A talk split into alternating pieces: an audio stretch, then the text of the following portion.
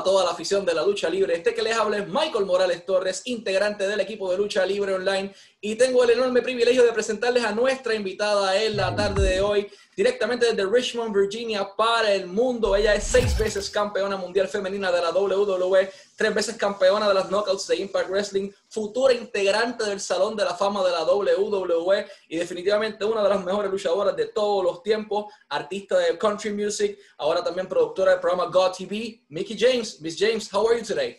I'm good. How are you? Hola, ¿cómo estás? Oh, nice. You speak Spanish. Everything's great here in Puerto Rico. But, but it's good. It's not so often we see a, a, wrestler, specifically an American one, speaking Spanish. So that's definitely applause. Oh, at least it's a poquito. Gracias.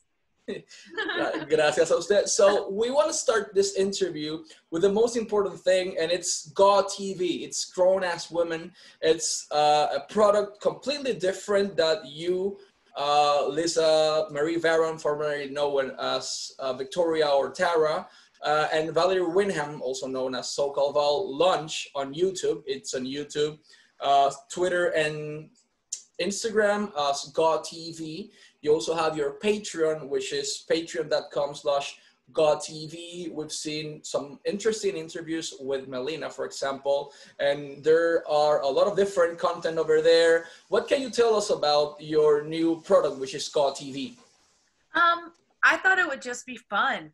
It would be fun to be if, if we were traveling on the road and then we got to the hotel and got some drinks and got it would just be what we would be doing in our rooms, just chit chat and having a pajama party, laughing about nonsense most of the time.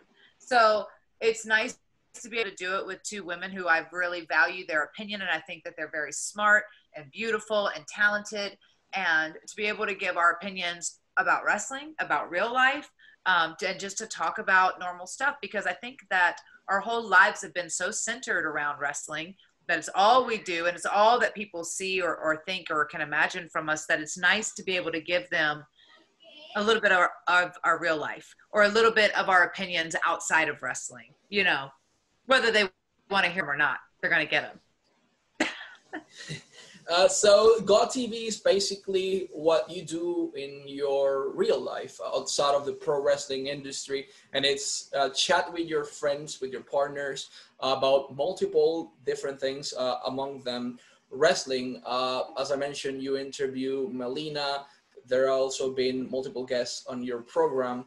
Uh, will we be expecting uh, any specific wrestler from the current WWE roster to be on GAW TV soon? Uh, anyone's welcome. Anyone is welcome. We do not, you know, we have some really great guests lined up. We're getting ready to have Kato Kaelin on the yeah. show. Um, and then, yeah, we have some really cool people. And so, uh, honestly, as far as for a lot, like a lot of the people that we've brought on so far, like Jess and stuff, it's really like our friends and we want to help lift them up and all the stuff that they're doing, you know, in their real lives and like outside of in the ring, outside of the ring, all of it. Because it's really about empowering everyone, right? And we will talk about all stuff that they love or passionate about doing, um, whether it be in the ring or out of the ring. And a lot of times that we, you know, we don't get platforms to talk about a lot of the stuff that we do outside of the wrestling ring. So it's nice to be able to give people that platform to do it.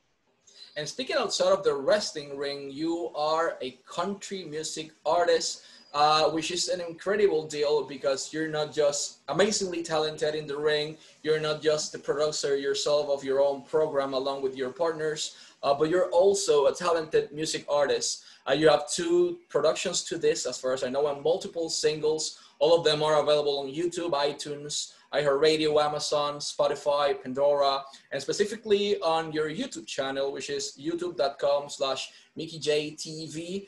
Who was the person who inspired you to become a country music artist and why you took this decision back in 2010? Um, I think I always wanted to sing. It was one of those things that I didn't think that I was good at or I was capable of or – it was meant for someone like me because I was in a, you know, from a small town in Montpelier, Virginia. Like, uh, I didn't sing in the choir, like I sung in the choir on church on Sundays every now and then. I sung in chorus in school, but it wasn't anything that I was professionally trained for or thought I had any talent in. I just knew that I creatively like really like to write and I like to write songs and I like to write stories and um, and I felt like music. I just feel like music is very powerful, you know, and it it, it makes people. It most if you have a great song that can take someone back to a certain place, time, and like you always remember. You remember that song for various reasons, and um, it's just always meant a lot to me. It's helped me a lot. I like music for me has been very instrumental. It helps me out through a lot of my stuff, just because there, there's a lot of messages in songs, you know, because it comes from people writing them from real um, experiences in their lives, you know. So I don't know. I don't know. But it wasn't until I was on the road full time that I was like, you know what, this is something that I always wanted to do, but I didn't think was possible for me because I was told that it wasn't possible for me. Um, but I'm going to do it now because I they said that I couldn't be a wrestler and I'm a wrestler. They said I couldn't be a champion and I'm a champion. So I think I'm going to go, you know, at least at least lay down these songs that I wrote, whether they're good or not, it doesn't matter. At least I finally do it and not have that what if in my head. And since then, I've put out two full albums, about you know 10 or so singles, enough to do a third album. And then I'm working right now on a um, an album of all original stuff, of all the stuff that I've written. So and not only you tried it, you're damn good at it. Actually, I saw one of the videos, uh, the future actually, Mr. Nick Aldis, and WA World Champion, and your husband, father of Donovan, back there. Uh, but Donovan his train videos. He's like locked in. Yeah, I am watching train videos.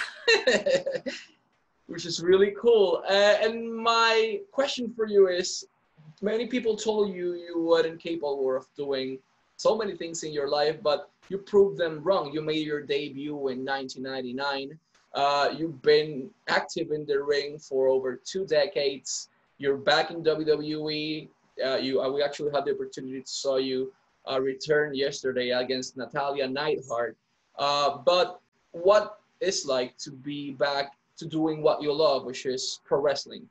Um, it's amazing it was I was excited to come back. I've been working really hard to come back.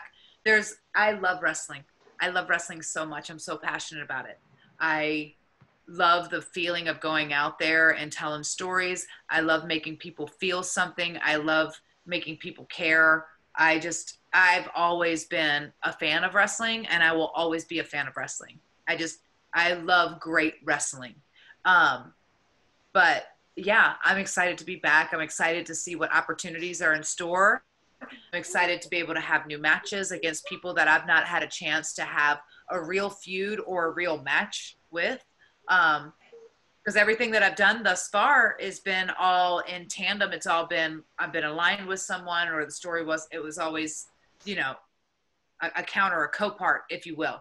So I'm interested to see what this journey, like this, this journey has in store for me you know. Which is really interesting because there are so many possibilities. You have Bayley, you have Sasha Banks, Asuka, Nia Jax, Shayna Baszler, Dana Brooke, Billie Kay, Peyton Royce, and the possibilities are uh, uncountable. There are a lot of them. But I wanted to speak to you specifically about how you made your return to the company, and it was in 2016. Uh, you returned, uh, making your debut in NXT against Asuka in an amazing match but at that point, uh, specifically, NXT wasn't what it is today. It doesn't have, didn't have the platform. It didn't have USA Network.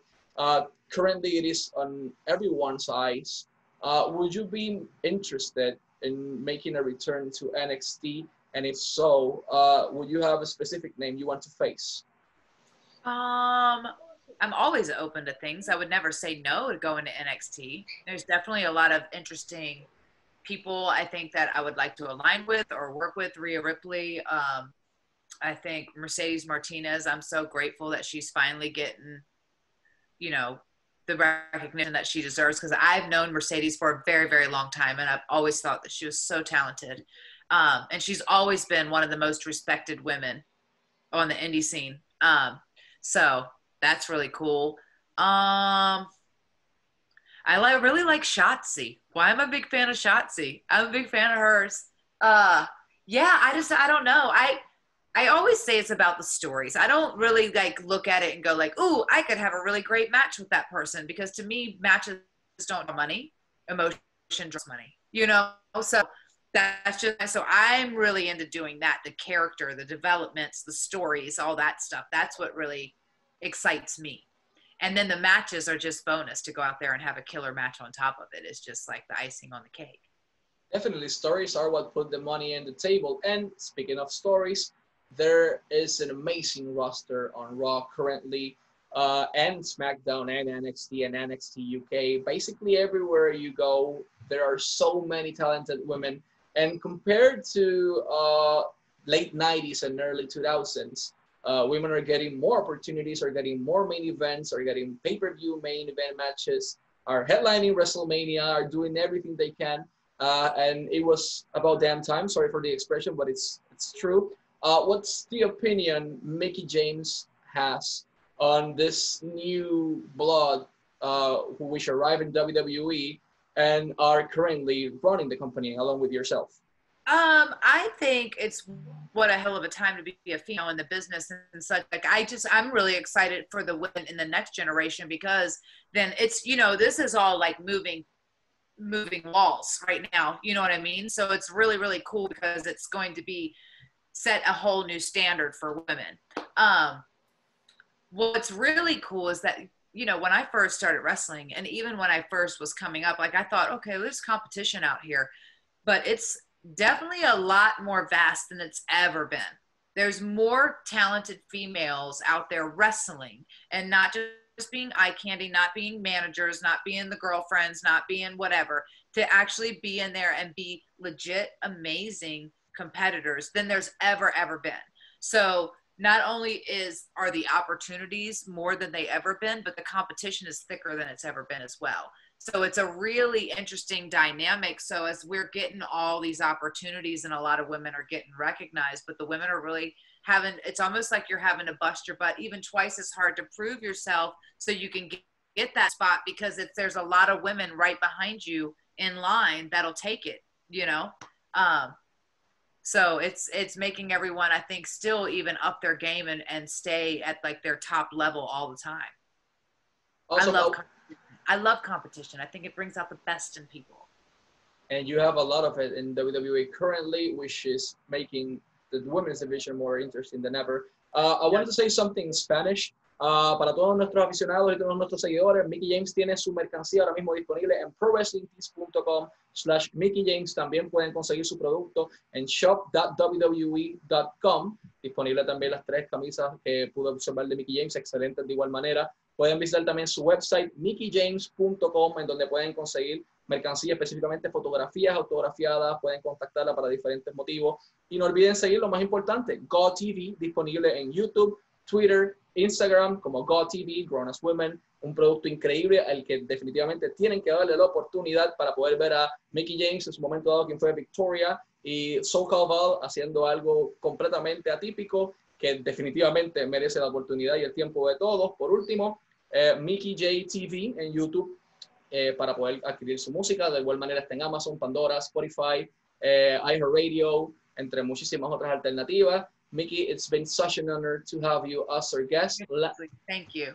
Thank you. Last but not least, I wanted to ask uh, Raw Women's Champion, SmackDown Women's Champion, NXT Women's Champion, uh, NXT UK Women's Champion, and definitely the Tag Team Women's Champion. There are five titles in the in the roster currently, uh, which is an incredible opportunity for women. Are you interested in any particular one? And if so, which one? All of them. That's an incredible answer. Everything is a possibility. The world is full of possibilities. Perfect, Mrs. James. Thank you so much for the opportunity. We definitely wish you the best of luck with GAW Thank TV, you. with your music, with Raw, with everything. And the best of luck to everything. Thank you so much for your time. Thank you. Thank you. Thank you.